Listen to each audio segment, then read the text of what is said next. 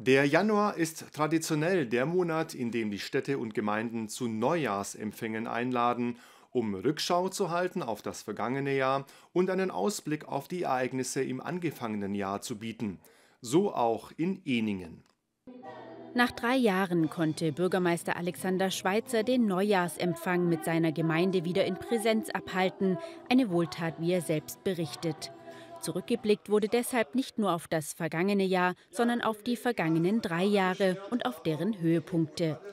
Eine Nachricht überraschte aber vor allem am Ende der Neujahrsansprache, denn Schweizer gab bekannt, dass er in diesem Jahr nicht zu einer dritten Amtszeit antreten wird.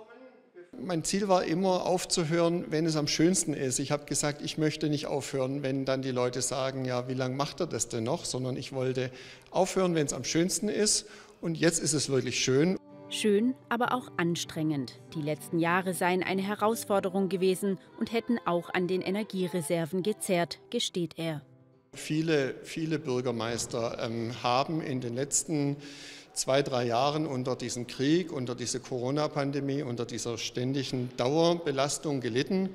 Und mir geht es da auch nicht anders wie dieser JC Ardern in, in, Neuseeland, wo ich gestern gesehen habe, die hat auch im Grunde gesagt, dass der Akku ist leer und ähm, ich ähm, lasse dann mal jemand anderen dran.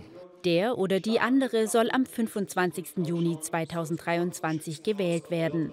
Bis Ende August bleibt Schweizer noch im Amt. Bei der Verkündung ist er selbst zu Tränen gerührt. Der Entschluss fällt ihm trotz allem nicht leicht.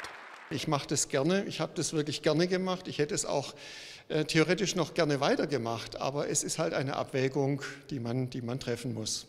Künftig wolle er mehr Zeit für die Familie, für Freunde und auch für die eigene Gesundheit haben, erklärt er weiter. In seiner Amtszeit hätten ihm besonders die Themen Kinderbetreuung und Schulentwicklung am Herzen gelegen.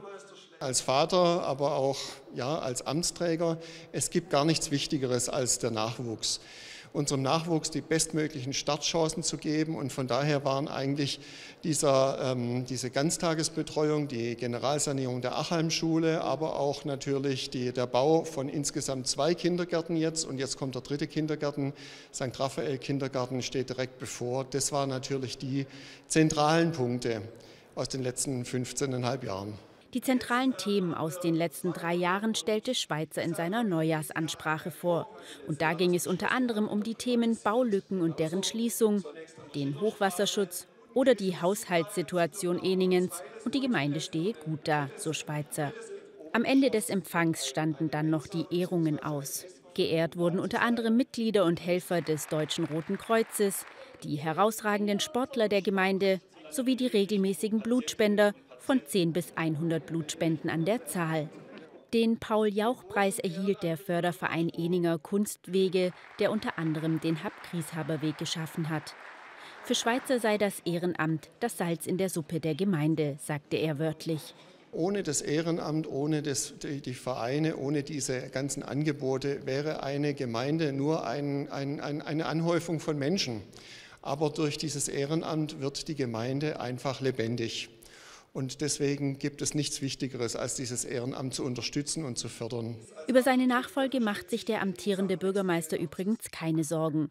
Es gebe genug fähige Leute, sowohl im als auch außerhalb des Gemeinderats, so Schweizer abschließend.